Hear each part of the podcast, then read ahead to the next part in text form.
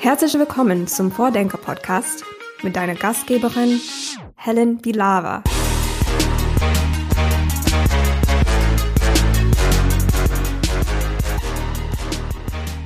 Sebastian Kühn lebt seit zehn Jahren inzwischen als digitaler Nomade immer an unterschiedlichen Orten und ja, lebt und arbeitet komplett ortsunabhängig.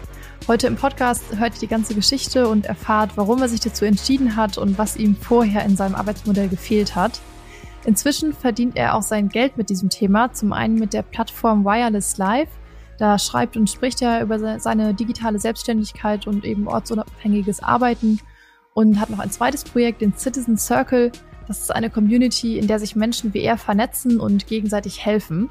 Wir räumen also heute im Podcast auch ein bisschen mit ein paar Vorurteilen über die digitale Nomaden auf und erfahren, dass es eben auch in einem solchen Modell total wichtig ist, Freundschaften zu haben und vor allen Dingen Netzwerke, in denen man sich untereinander austauschen und gegenseitig helfen kann.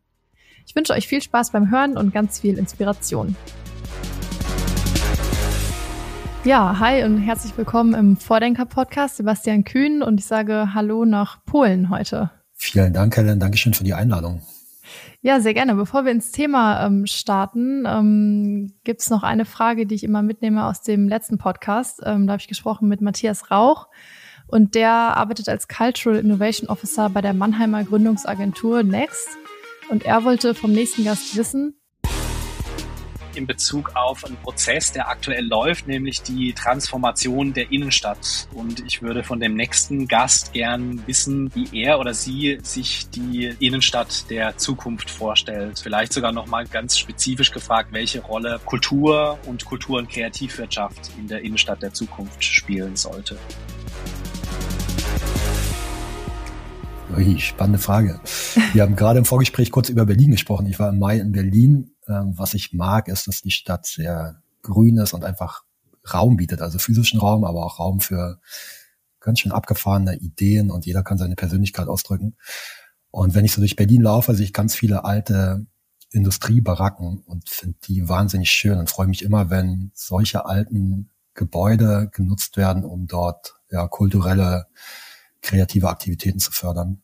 Ähm, das würde ich mir wünschen für die Zukunft, dass das noch mehr geschieht. Und welche Rolle spielt das Thema Innenstädte oder ja generell Städte für dich persönlich, weil du ja nicht an einen festen Ort gebunden bist, sondern im Prinzip immer in der Stadt arbeiten kannst, wo du dich gerade wohlfühlst? Ah, für mich ist das ein totaler Segen, immer wechseln zu können zwischen Stadt und Land. Ich bin jetzt gerade in Polen in der Natur und bin gerade total froh, hier meine Ruhe zu haben und habe dann aber auch wieder Phasen, wo ich das total gern mag, in einer großen Stadt zu sein, um dort Menschen zu treffen, neue Impulse zu bekommen, diese Energie, die eine Großstadt auch mit sich bringt, aufzusaugen.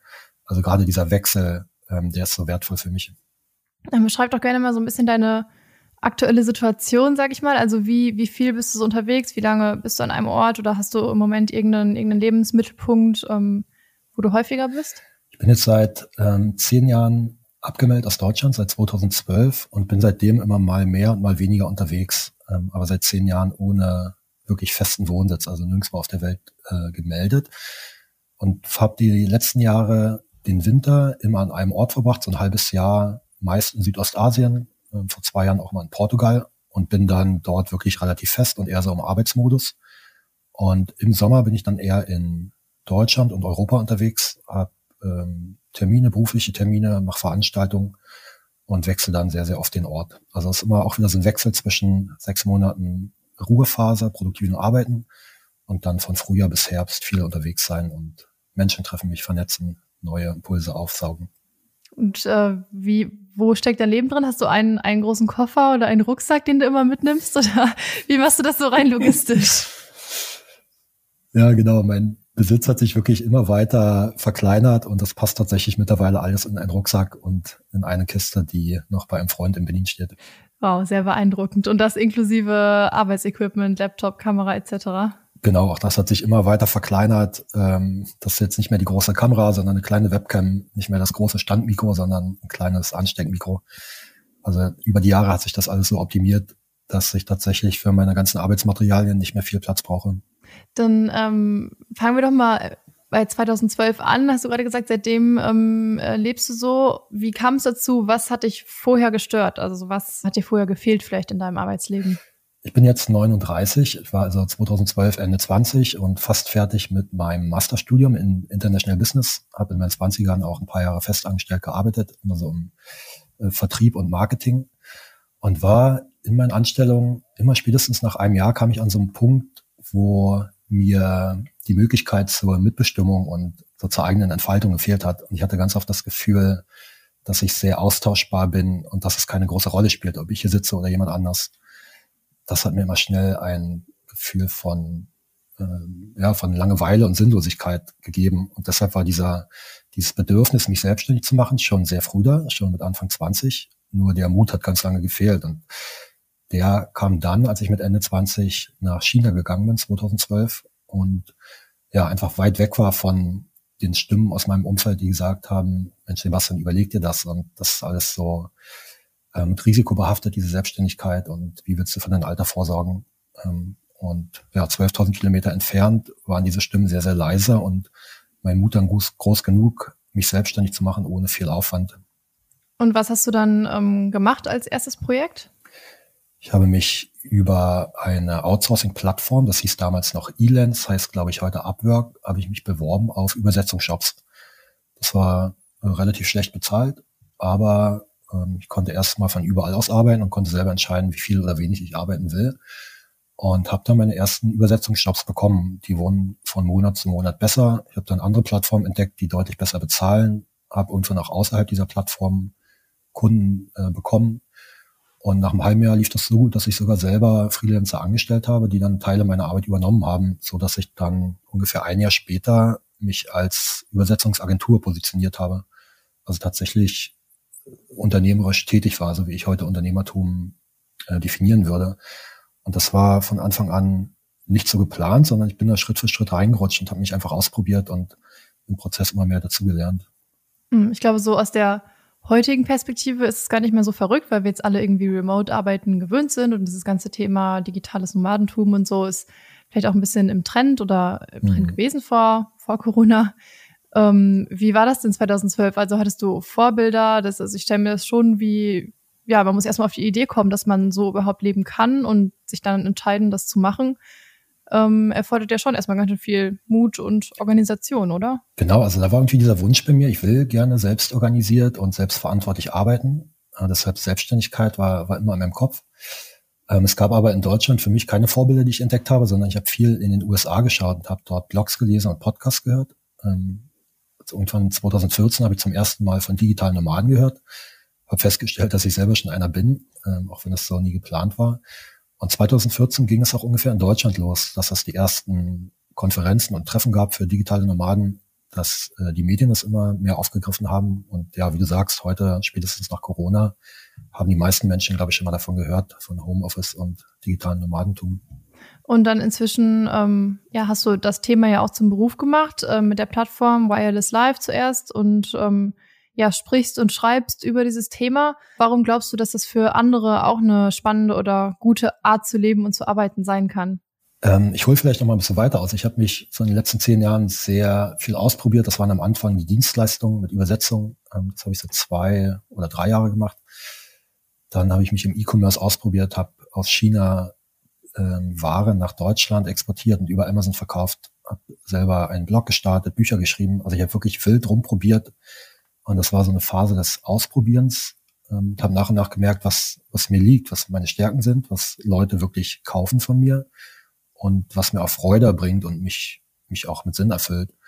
Und hängen geblieben ist jetzt genau dieser Community-Gedanke. Ähm, das ist das, wie ich heute mein Einkommen verdiene, über den Citizen Circle, eine Mitgliederplattform für Unternehmer, die eben digitale Geschäftsmodelle verfolgen. Und das kam, dieses Angebot kam aus einem eigenen ganz starken Bedürfnis heraus, nämlich mich mit Gleichgesinnten zu vernetzen, weil ich gemerkt habe, ich sitze allein zu Hause in meinem Homeoffice. Mir fehlen die Kollegen, die ich vorher im Büro getroffen habe und in der Kaffeeküche, die haben mir gefehlt und ich war sehr lange Einzelkämpfer und habe dann überlegt, wie kann ich denn Menschen um mich scharren, die genau das gleiche Bedürfnis haben und sich auch allein fühlen ist vielleicht eine Erfahrung, die, die in den letzten zwei Jahren auch viele Arbeitnehmer gemacht haben, dieses Gefühl, einfach nur den ganzen Tag in den Laptop zu schauen und wenig Feedback von ihren Kollegen zu bekommen. Und aus diesem Bedürfnis heraus ist dann die Community Citizen Circle entstanden, ähm, wo wir uns eben genau jetzt mit anderen Unternehmern und Unternehmerinnen vernetzen, die eben auch diesen, diese starke Bedürfnis nach, nach Freiheit haben, also vor allem nach, nach örtlicher Freiheit. Ähm, du hast auch, ähm, habe ich gelesen, es passt ganz gut dazu, auf deiner Homepage diesen Spruch stehen, Arbeit ist kein Ort, an den wir gehen. Ähm, was würdest du sagen, ist Arbeit dann für dich? Boah, das ist eine sehr gute Frage. Es ist auf jeden Fall keine, keine Erwerbsarbeit mehr im klassischen Sinne, so wie ich das gelernt habe. Ähm, ich habe ganz oft gehört, man muss halt arbeiten gehen und Arbeit ist ein Mittel zum Zweck. Wir müssen ja irgendwie Geld verdienen und unseren Beitrag leisten. Und das will und kann ich für mich nicht mehr, nicht mehr so sehen, weil das für mich auch bedeuten würde, dass ich einen, ja, einen guten Drittel meines Tages mit, mit Dingen verschwende, die einfach nur Mittel zum Zweck sind. Und ich habe für mich den Anspruch mittlerweile, dass das, was ich als Arbeit verstehe, deutlich mehr sein muss, als nur Geld zu verdienen. Das heißt, ich will, das muss sich für mich irgendwie stimmig anfühlen, was ich da verkaufe oder als Dienstleistung erbringe. Oder es muss sich stimmig anfühlen, jeden Tag in ein Büro zu gehen und dort für jemand anderes eine Leistung zu, zu erbringen. Also dieses Thema Sinn ähm, sollte meiner Meinung nach einen viel größeren Stellenwert einnehmen, wenn wir an Arbeit denken. Und ähm, wie hängt das dann mit der Art zu arbeiten für dich zusammen? Weil also diese, diese ja, Motivation mit Sinn an Arbeit zu gehen und, und das irgendwie aus vollem Herzen zu machen und mit einem höheren Ziel, das würde sich ja wahrscheinlich jeder Arbeitgeber wünschen, dass es die, die Angestellten so sehen. Warum war das oder ist das für dich nicht, nicht in so einem ja, normalen Verhältnis, sage ich mal, ähm, möglich? Ähm, ich glaube, dass das ist dann ganz einfach von Persönlichkeit zu Persönlichkeit unterschiedlich für mich. Ich habe für mich gelernt, dass ich sehr diszipliniert arbeiten kann, wenn ich das möchte. Ich kann mich selbst organisieren und möchte sehr gern die Verantwortung für alles, was gut und nicht so gut läuft, in meiner Arbeit übernehmen. Ich möchte gern ähm, auch diese Unsicherheit haben und mich immer wieder auf Veränderungen einstellen ähm, dürfen und müssen. Ähm, ich sehe oder spreche auch viel mit anderen Leuten, die ihren Job eigentlich sehr, sehr gerne machen und darin sehr viel Sinn finden, wo aber die Rahmenbedingungen einfach nicht passen. Die sagen, ich möchte, ich möchte eigentlich nicht in der Stadt wohnen, nur um nah an meinem Arbeitsplatz zu sein. Ich möchte gern ähm, zu meinen eigenen Zeiten arbeiten können, weil ich eine Familie habe und meine Kinder aufwachsen sehen will. Also ich glaube, ganz oft geht es darum, dass die Rahmenbedingungen in dem Angestelltenverhältnis nicht passen. Ähm, und deshalb bedeutet das nicht, dass jeder ortsunabhängig selbstständig arbeiten sollte, sondern für sich hinterfragen kann, mit welchen Arbeitsbedingungen fühle ich mich denn wohl? Und für mich ist es eben genau diese zeitliche und örtliche Flexibilität. Und hast du es mal irgendwann bereut? Also irgendwann mal gedacht, ach, es wäre doch entspannt, wenn ich jetzt nicht selber entscheiden müsste, wann ich anfange, wann ich aufhöre, wo ich lebe, sondern einfach morgens hingehen und abends zurückgehen kann? Den Gedanken habe ich mindestens einmal am Tag. immer wenn es immer wenn's stressig wird. Ähm, aber viel, viel öfter habe ich so einen Gedanken von Dankbarkeit und jetzt schaue ich gerade raus in die Sonne und denke mir, ja, ich kann jetzt jederzeit den Laptop zuklappen ähm, und kann ihn später nochmal aufmachen. Also ich kann mich, kann meine Arbeitszeit an mein eigenes Energielevel, an das Wetter da draußen anpassen. Ich kann jederzeit Freunde besuchen und bei meiner Familie sein, wann immer ich das will und kann das natürlich Fluch und Segen zugleich, kann jederzeit den Laptop aufklappen und arbeiten. Genau, äh, du kannst ihn auch jederzeit aufklappen. Das äh, Problem, dass man zu viele arbeitet, ist wahrscheinlich viel, ähm, viel größer, als dass man in dieses Stereotyp äh, vom digitalen Nomaden verfällt, der den ganzen Tag am Strand sitzt, oder? Genau, und ähm, ganz oft ist ja so, ne, wir verfallen dann von einem Extrem ins andere und ähm, als ich dann für mich die Möglichkeiten entdeckt habe, von überall aus zu arbeiten, immer mit dem Laptop, da habe ich auch tatsächlich immer und überall gearbeitet. Ja, und hatte 60, 70 Stunden Wochen und dachte am Anfang, ach, wer braucht Wochenende, wer braucht schon Urlaub, wer braucht feste Arbeitszeiten, das will ich alles nicht mehr. Ich will jetzt ganz immer flexibel arbeiten. sein immer arbeiten mit dem Cocktail in der Hängematte. Und habe nach ein paar Jahren ähm, mich, glaube ich, ganz gut eingependelt in, in einer Mitte, wo ich für mich auch merke, wie wichtig das ist, einen Feierabend zu haben, Wochenende zu haben. Ich habe jetzt ganz klassisch auch wieder Urlaub und mache vier Wochen pro Jahr einfach Urlaub, wo ich den Laptop nicht mitnehme. Also die, und diese Struktur muss ja auch wieder jeder für sich selber finden. Mhm. Also auf jeden Fall auch eine, eine, persönliche Herausforderung, sich einfach selber kennenzulernen und zu schauen, was, was braucht man, wie, wie will man leben und so, ne? Mhm. Ähm, und so, wie sieht es aus mit dem Thema ähm, Kollegen und einfach ein Büro zu haben, wo man, wo man ja, sich mit denen vielleicht täglich oder hin und wieder trifft. Es ist ja mehr als so ein, als so ein physischer Ort, sag ich mal, sondern ja auch eine, eine Gemeinschaft und für einige vielleicht, wenn man es ganz pathetisch sagt, auch ein zweites Zuhause. Fehlt dir sowas auch nicht? Ähm, doch, ich merke, es fehlt immer dann, wenn es ein paar Monate nicht da war. Was wir jetzt im Citizen Circle, wir sind jetzt ein Team von 15 Leuten, und wir versuchen uns mindestens einmal im Quartal vor Ort zu treffen. Wir schaffen es in der Regel einmal im Jahr für ein bis zwei Monate an einem Ort zu sein, wo wir uns dann auch mal eine gemeinsame Wohnung mieten oder ein Büro, um dann wirklich ja, wie, in, wie in einem Sprint Dinge abzuarbeiten, ähm, aber auch einfach Zeit miteinander zu verbringen. Und ich merke immer, wenn wir das ein paar Monate lang nicht geschafft haben, dann wird auch diese ganze Online-Kommunikation, die wir zwischendurch haben über Videocalls und über Slack und WhatsApp, die wird, die wird nicht unbedingt besser. Ja, wir missverstehen uns dann zunehmend mehr, wenn wir uns lange Zeit nicht sehen. Also das Ganze, was man jetzt äh, mühsam während, äh, während der Pandemie alle lernen mussten, ähm, kanntet ihr quasi schon vorher? Genau, ja. Und für uns war es tatsächlich so, dass wir uns in der Pandemie viel mehr gesehen haben, äh, weil wir alle nicht mehr so wild um die Wald reisen konnten, sondern ja mehr oder weniger gezwungen waren, mal länger an einem Ort zu bleiben. Ähm, dann erklär vielleicht nochmal genauer, was äh, dieser Citizen Circle macht. Also du hast gesagt, ihr seid 15, äh, 15 Leute, die das organisieren. Eine Community ähm, von und für UnternehmerInnen, die ortsunabhängig arbeiten und leben. Ähm, was, was, macht diese Community aus? Was, ähm, was genau hat es damit auf sich? Genau, wir sind aktuell ungefähr 550 Mitglieder, die monatlich einen Beitrag bezahlen. Also im Grunde äh, kann man sich vorstellen wie ein Verein. Und dafür, also die Mitglieder sind, ähm, verfolgen alle digitale Geschäftsmodelle oder zumindest teilweise digitale Geschäftsmodelle. Das heißt, es sind viele Online-Händler dabei, es sind ähm, Dienstleister dabei, die ihre Dienstleistungen unabhängig von einem Ort erbringen können.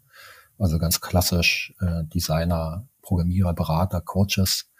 Wir haben viele Leute, die ihr Wissen in ein digitales Format packen, wie ein Online-Kurs oder ein E-Book und das dann verkaufen online. Ähm, das zu unseren Mitgliedern. Ähm, äh, jedes Mitglied hat einen Zugang zu einem Online-Bereich, wo wir uns online austauschen, wo wir Wissen vermitteln, wo sich Videos angeschaut werden, ähm, wo wir jede Woche Online-Workshops zu aktuell interessanten Themen für unsere Mitglieder halten.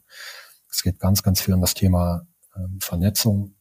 Jemand sucht einen Auftrag, der andere hat einen Auftrag zu vergeben ähm, oder jemand sucht neue Mitarbeiter. Äh, da passiert sehr, sehr viel innerhalb der Community. Es werden teilweise Firmen äh, gegründet aus der Community heraus.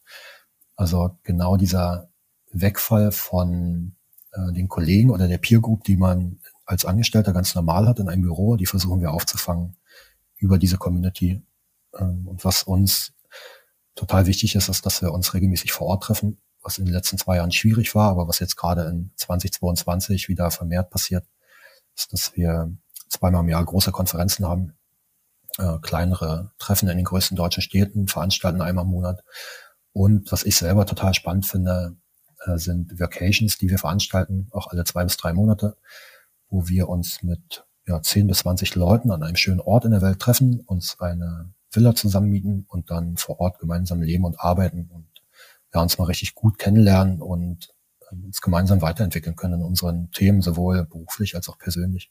Mhm, also kann man sich darüber quasi aktiv seine, seine Kollegen, die man dann nicht mehr hat, zusammensuchen, sage ich mal. Genau, einerseits Kollegen und andererseits geht es dann natürlich viel tiefer. Also es geht dann nicht nur, es fängt immer an an der Oberfläche mit Herausforderungen bei der eigenen Arbeit. Ja, wie finde ich mehr Kunden? Wie führe ich Mitarbeiter? Ähm, und so weiter. Aber es geht dann sehr, sehr schnell auf eine tiefere Ebene, ähm, wo es dann generell darum geht, wie stelle ich mir mein Leben eigentlich vor? Wie, wie möchte ich gerne arbeiten in der Zukunft? Wie möchte ich meine Beziehung führen? Ähm, möchte ich, dass meine Kinder eine Schule besuchen oder nicht? Also es geht darum, sich neue Anregungen für das eigene Leben zu holen und ganz viele Dinge, die wir alle gelernt haben als, als Kinder oder Erwachsene zu hinterfragen und neu zu definieren. Was sind das zum Beispiel für Sachen? Kannst du uns mal ein paar ähm, ja, Erfahrungen oder Umdenkmomente ähm, teilen? Wir laufen alle mit, mit wahnsinnig vielen Glaubenssätzen umher. Ne? Und das sind für jeden Glaubenssätze ganz unterschiedlicher Art. Für mich ähm, also ich bin im Osten von Deutschland groß geworden und meine Eltern, Familie war sehr kapitalismuskritisch und da hieß es immer, niemand sollte mehr Geld verdienen, als er selber ausgeben kann. Und dann geht es darum, das, das einfach zu hinterfragen im Gespräch mit anderen Leuten und vielleicht auch Gegenbeispiele zu finden. Es geht ähm, um Dinge wie Versicherung und Altersvorsorge. Ähm, macht es wirklich Sinn, 40 Jahre in die Zukunft zu planen und meine Lebensträume, die ich jetzt eigentlich habe, an das Ende meines Lebens zu verschieben? Oder gibt es auch andere Möglichkeiten, die diese Sehnsüchte und Träume jetzt schon zu verwirklichen und das mit meiner Arbeit zu kombinieren? Ähm, es geht, wir haben viele Familien bei uns in der Community. Ähm, die Hälfte der Familien sagt, äh, ich kann dieses ortsunabhängige Arbeiten nur sehr schwer verfolgen, weil ich eine Familie habe. Und die andere Hälfte sagt, ich will das genau, weil ich eine Familie habe. Genau für meine Kinder möchte ich gern mehr zu Hause sein und ein gutes Vorbild sein. Und ja, genau darum geht es in, in Gesprächen untereinander herauszufinden, was, ähm, was von diesen Glaubenssätzen, die ich von Kind auf habe, stimmt denn heute immer noch für mich und was darf ich gehen lassen oder austauschen gegen neue Denkweisen. Und was würdest du sagen, was, was das für dich persönlich geändert hat, diese Community jetzt zu haben? Du bist ja, ja 2012 auch alleine gestartet. Äh, neben diesen ganzen Business-Aspekten, äh, wo mich der Austausch einfach fachlich vorangebracht hat und wo ich sagen würde, ich habe mich da als, als Unternehmer und auch als Führungskraft weiterentwickelt, ist vor allem mein Umfeld, was sich ganz stark verändert hat. Ähm, mein Umfeld früher war, also meine viele Freundschaften haben basiert auf Postleitzahlen, dadurch, dass wir gemeinsam ähm, das gleiche Studium hatten oder den gleichen Arbeitgeber. Also es war sehr zufällig, dass die, äh, mein Umfeld habe ich mir nicht so bewusst ausgesucht.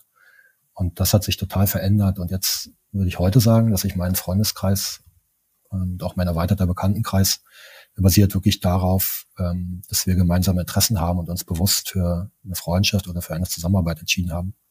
Das ist eine riesengroße, starke Veränderung in den letzten zehn Jahren gewesen.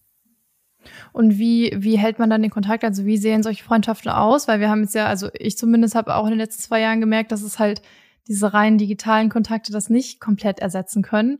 Irgendwelche Online-Meetings und halt Telefonate, Textnachrichten ähm, ja, wie schaffst du es so nicht, äh, nicht zu vereinsamen? Mhm, das hat mich total beschäftigt in den letzten zehn Jahren und jetzt seit drei, vier Jahren bin ich super happy damit, äh, ungefähr ich würde sagen 20 Leute, die alle ortsunabhängig arbeiten, sehr regelmäßig sehen zu können. Und ähm, jetzt sehne ich mich eher nach meinen Alleinzeiten als andersherum. Also dieses Gefühl von Einsamkeit, das kenne ich mittlerweile ehrlich gesagt gar nicht mehr, weil ich ständig Menschen um mich herum habe, wenn ich das möchte. Und was ich für mich auch gelernt habe, dass Qualität so viel wichtiger ist als die Quantität. Ich, früher gab es dann diese wöchentlichen Stammtische und ähm, fast schon so ein Zwang, dann regelmäßig zu telefonieren, weil das beweist, wie gut eine Freundschaft ist. Und das hat sich verändert hin zu ähm, einer sehr bewussten Entscheidung, dass ich jetzt mit fünf guten Freunden gerne mal einen Monat lang in, an einem schönen Ort zusammen leben möchte und wir dann sehr qualitativ hochwertige Zeit miteinander verbringen. Also auch wieder eine sehr, ein sehr bewusstes Entscheiden für etwas, anstatt, ja, das haben wir schon immer so gemacht und das gehört sich so. Ich muss sagen, das klingt alles, ähm, alles sehr, sehr reflektiert und sehr, sehr ja, erfüllend, aber auch total umständlich. Also das erfordert ja super viel ähm, Organisation und auch, auch Disziplin, solche, solche Treffen stattfinden zu lassen und das dann einzurichten, dass man sich irgendwo trifft, ob jetzt mit Freunden oder oder mit dem, mit dem Team von Citizen Circle. Unbedingt. Und das ist manchmal total anstrengend. Und deshalb, als du von gefragt hast, wünsche ich mir manchmal wieder an so einer Anstellung zu sein und dann um, um 18 Uhr meinen Kopf ausschalten zu können. Ja, das kommt manchmal. Und es ist auch anstrengend, jeden Monat wieder neu zu überlegen, wo bleibe ich denn in den kommenden Wochen? Mit wem will ich gerne Zeit verbringen? Also es ist ein ständiges, ein ständiges Plan, weshalb mir diese sechs Monate im Winter auch total wichtig sind, wo ich einfach mal sein kann und nicht so viel planen muss. Und deshalb würde ich auch nie behaupten, dass dieser, dieses Lebensmodell für jeden geeignet ist, sondern für Menschen, die, die das gern möchten, die Spaß an Veränderungen und und wieder auch an Unsicherheit haben, sich gerne auf neue Dinge einlassen. Und was würdest du sagen, ist so die soziale Situation von, von digitalen Freelancern oder, oder GründerInnen? Ähm, weil es gibt ja auch ja viele offene Fragen so rund um Preisdruck, soziale Sicherheit, wenn man über ja so klassische Plattformarbeit spricht. Ähm, ich würde sagen, bei uns im Citizen Circle kommen, kommen wirklich eher Mitglieder, bei denen das eigene Unternehmen oder die, die eigene Freelancer-Tätigkeit im Vordergrund steht. Da geht es erstmal nicht so sehr um das Thema Reisen, sondern geht es darum, ein, ein solides Einkommen aufzubauen. Und wenn, wenn diese solide, äh, wenn dieses solide Fundament da ist, dann reisen zu gehen und auch mal sich mal mehr Auszeit zu nehmen. Was mich in den letzten Jahren immer wieder geärgert hat, sind so Beiträge in ähm, in Medien, die dann davon sprechen, wie jeder digitaler Normal werden kann und dann in der Hängematte unter der Sonne arbeitet. Und das sind dann natürlich oft, also in meiner pauschalisierten Wahrnehmung, oft äh, junge Menschen, die dann ja für einen Apfel und ein Ei auf Plattform arbeiten und sich ihre Reisen kaum finanzieren können und dann aus einem Zwang heraus in irgendeinem Niedriglohnland sein müssen, nicht weil sie das bewusst entschieden haben. Okay, aber diese, das heißt eigentlich ist diese klassische Plattformarbeit, würdest du sagen, gar nicht das, was jetzt die Leute, mit denen, mit denen du Kontakt hast, die bei dir in der Community sind, ist gar nicht so das klassische Arbeitsmodell. Nee, auf gar keinen Fall. Ich glaube, ähm, Plattformen, so wie ich sie kenne und wahrnehme, ähm, sind gut für den Einstieg, um sich selber auszuprobieren und sich davon zu überzeugen, dass ich online Geld verdienen kann mit meinen Dienstleistungen. Aber es ist definitiv kein, ja, kein langfristiges Modell und ist wahrscheinlich gut für so eine nebenberufliche Selbstständigkeit, wenn ich mir als Student oder ähm, als Rentner oder auch als Angestellter ein bisschen Geld dazu verdienen möchte, aber nicht um davon zu leben. Weil es einfach nicht geht oder? Ähm, Weil es auf den Plattformen, die ich kenne, einfach immer sehr viel um den Preis geht. Und es wird oft der beauftragt, der den günstigsten Preis anbietet. Und das sind in der Regel nicht wir Deutschen, die ja hohe Sozialversicherungsabgaben und Steuern bezahlen müssen und ja eine deutlich teurere Miete haben als Menschen in Osteuropa oder Asien, die auch Deutsch sprechen. Ähm, ich habe noch eine Frage zu einer Herausforderung. Vielleicht, weil ich selber auch äh, freiberuflich arbeite, sind das so die ganzen, die ganzen Fragen, die in meinem Kopf auftauchen. Und zwar äh, neben dem sozialen Aspekt die regulatorische Frage. Ich weiß ja, dass du auch als digitaler Bürger in Estland ähm, registriert ähm, bist. Ja, was sind da so die regulatorischen Herausforderungen, wenn man sich von einem Lebensort löst und anfängt, irgendwo anders zu leben und zu arbeiten? Für mich war die größte Herausforderung, dass es teilweise einfach keine Regulatorien gibt ne, oder auch in meinem Verständnis einfach Grauzonen gibt in Gesetzen, zum Beispiel was das Steuerrecht angeht oder das Gewerberecht. Und da kommen auf einmal ganz viele Fragen auf mich zu, wo wo versichere ich mich denn nun und wo kann ich meine Firma gründen und wo muss ich Steuern bezahlen, wenn ich keinen festen Wohnsitz habe? Ähm, brauche ich eigentlich sowas wie eine, eine, eine Haftpflichtversicherung, wenn ich selbstständig bin? Und die Fragen, die lassen sich nicht so einfach beantworten, wenn ich aus Deutschland abgemeldet bin oder wenn ich ständig meinen Wohnsitz wechsle. Also es ist eine rechtliche Unsicherheit. Und ähm, würdest du sagen, diese das digitale Modell, das Estland anbietet, dass man sich da digital ähm, als Bürger registrieren kann, um ein Unternehmen zu gründen, ähm, dass ja solche Angebote diese Probleme lösen oder? Ich glaube, das ist ein wahnsinnig guter Vorstoß, den Estland da gemacht hat, um einfach zu zeigen, dass sowas funktionieren kann, dass, dass Menschen digitaler Bürger werden können und dann im Grunde den Verwaltungsapparat von einem anderen Land nutzen können. Was anderes ist es ja nicht. Ich bekomme dann keinen estnischen Reisepass oder ähm, habe dort auch keinen Wohnsitz oder irgendetwas, sondern kann dort relativ leicht eine Firma gründen, Steuern erklären, ein Bankkonto eröffnen. Ähm, das macht Sinn für Menschen, die nicht mehr in Deutschland gemeldet sind und die gerne aber trotzdem noch eine Firma innerhalb der EU hätten. Äh, für die ist Estland auf jeden Fall attraktiv, ja. Mhm. Ich muss ja auch sagen, als ich den Namen Citizen Circle gesehen habe, habe ich mich auch direkt gefragt, warum nennt ihr euch eigentlich Citizen Circle und wie sieht so ja die Beziehung zum Thema Bürgerschaft oder einem, einem Heimatland aus, wo man auch irgendwie ja wählt und vielleicht ja ein, eine Motivation hat, irgendwas irgendwas mitzugestalten oder umzugestalten. Ähm, wo kommt der Name her? Äh, ursprünglich von dem Gedanken World Citizen. Ja, dass wir nicht sagen, wir definieren uns über unsere deutsche Nationalität, sondern wir sehen uns als freie Menschen, die sich ihren Wohnort aussuchen können auf der ganzen Welt. Und Circle eben, weil es so schöne Gemeinschaft symbolisiert. Was ich sehe bei ganz vielen unserer Mitglieder ist, dass ähm, viele losziehen in die Welt, ein paar Jahre unterwegs sind, andere Länder kennenlernen, auch feststellen, dass Bürokratie überall auf der Welt ein Thema ist. ähm, dass Länder gibt, wo ich ein bisschen weniger Steuern bezahle, dafür ein bisschen mehr Unsicherheit habe. Und dann wägt jeder für sich ab und ganz viele entscheiden dann, hey, in Deutschland geht's mir doch eigentlich ganz gut. Und die kommen dann zurück nach ein paar Jahren und mit ihrem Unternehmen und auch mit dem persönlichen Wohnsitz und können sich dann aber aus einer ganz anderen Freiwilligkeit heraus für Deutschland entscheiden und sind nicht in diesem ähm, in dieser Denkweise von woanders ist überall einfacher und besser. Und was würdest du sagen, müsste Deutschland vielleicht auch ändern, um, um ja solches ortsunabhängiges Arbeiten einfacher zu machen und diese Motivation vielleicht zu steigern? Äh, wahrscheinlich am ehesten ein bisschen weniger Regeln. Wir haben ja, äh, ich glaube, generell wird Selbstständigen in Deutschland nicht unbedingt leicht gemacht. Das ist in anderen Ländern, ähm, die ich bisher kennengelernt habe, deutlich leichter. Einmal dieser ganze Gründungsprozess, ähm, Steuererklärung zu machen, ähm, versicherungstechnische Fragen. Das ist in Deutschland schon echt kompliziert, vor allem für einen kleinen Solo-Selbstständigen, der nicht unbedingt Geld hat, sich einen Steuerberater und einen Anwalt zu nehmen. Ich glaube, das könnte man regulatorisch einfacher machen. Und ja, dieses, diese Möglichkeit zur Selbstbestimmung von Altersvorsorge und Versicherung generell, ähm, das, ich finde das wahnsinnig schwierig als Selbstständiger in Deutschland. Muss ich ja im Grunde doppelt so viel einnehmen als Selbstständiger, wie ich dann netto auf dem Konto haben will und kann dann nicht selber entscheiden, äh, wie ich gerne vorsorgen und mich absichern möchte. Und hier wären mehr Wahlmöglichkeiten auf jeden Fall ein Vorteil. Mhm. Und lass uns vielleicht auch nochmal auf das Thema, ähm, ja, auf die Unternehmen eingehen, was, was die davon lernen können. Ähm, was würdest du dir von klassischen Unternehmen wünschen? Was, was für, ein, für eine Transformation müsste da stattfinden, um, um solche Menschen, die so ticken wie du, ähm, vielleicht nicht zu verlieren? Ein bisschen mehr Pragmatismus. Weißt du, was die, die Ausrede Nummer eins, die ich immer höre von äh, Führungskräften und Unternehmen, mit denen ich spreche, warum ihre Mitarbeiter nicht ortsunabhängig arbeiten dürfen, ist, das geht versicherungstechnisch nicht. Und das ist einfach so eine verdammt schlechte Ausrede.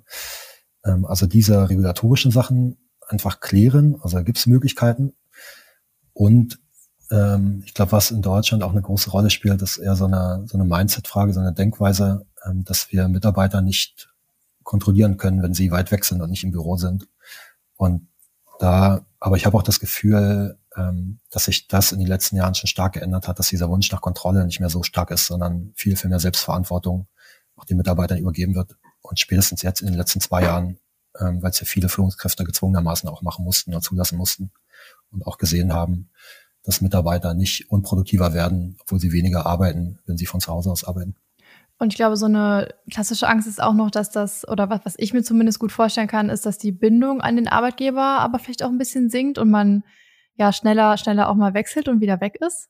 Ich kann mir das immer gar nicht vorstellen, wenn ich, wenn ich zufrieden bin und die Freiheiten habe und den Raum für Wachstum bei einem Unternehmen, warum sollte ich dann weggehen? Ähm, und was ich viel für eher sehe, sind dann eben, ähm, ist dann so ein, so ein zwanghaftes Dableiben bei dem Arbeitgeber, weil ich finanziell abhängig bin oder ähm, weil ich so eine hohe oder lange Kündigungsfrist habe und dann mache ich dann nur noch Arbeit nach Vorschrift und das bringt weder mir noch dem Unternehmen irgendeinen Vorteil. Also hier würde ich mir auch einfach wünschen, dass wir da alle ein bisschen mutiger wären und so lange zusammenarbeiten, wie das passt, genauso wie wir auch nicht unnötigerweise länger in einer Beziehung bleiben, als das, als das zwei Menschen noch gut tut.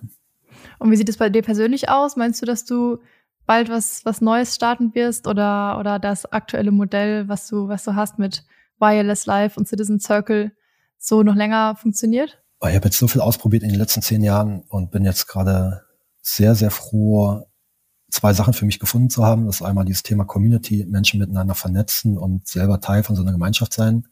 Und das zweite ist das Thema Schreiben. Und das füllt mich im Moment vollkommen aus und die, die Lust auf große Experimente, die ist erstmal relativ gering, aber wer weiß, ähm, ich werde jetzt bald 40 und dann bricht eine neue Dekade an. Mal schauen, was dann so kommt. Alles klar.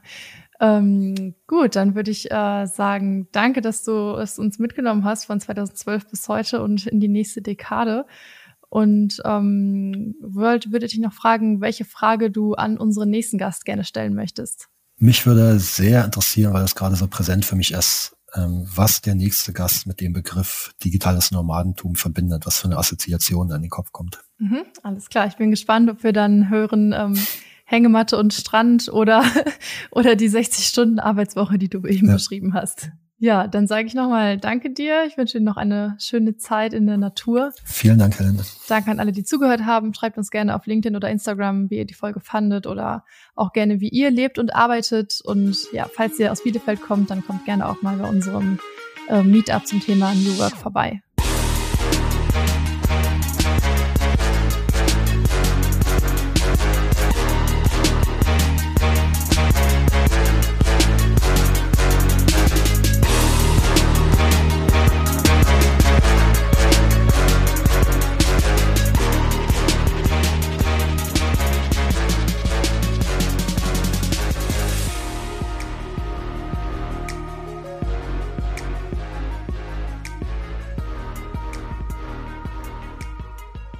Dieser Podcast wird präsentiert vom Projekt Open Innovation City und dem Projektpartnern der Fachhochschule des Mittelstands, der Founders Foundation, UWL Maschinenbau und dem Pioneers Club.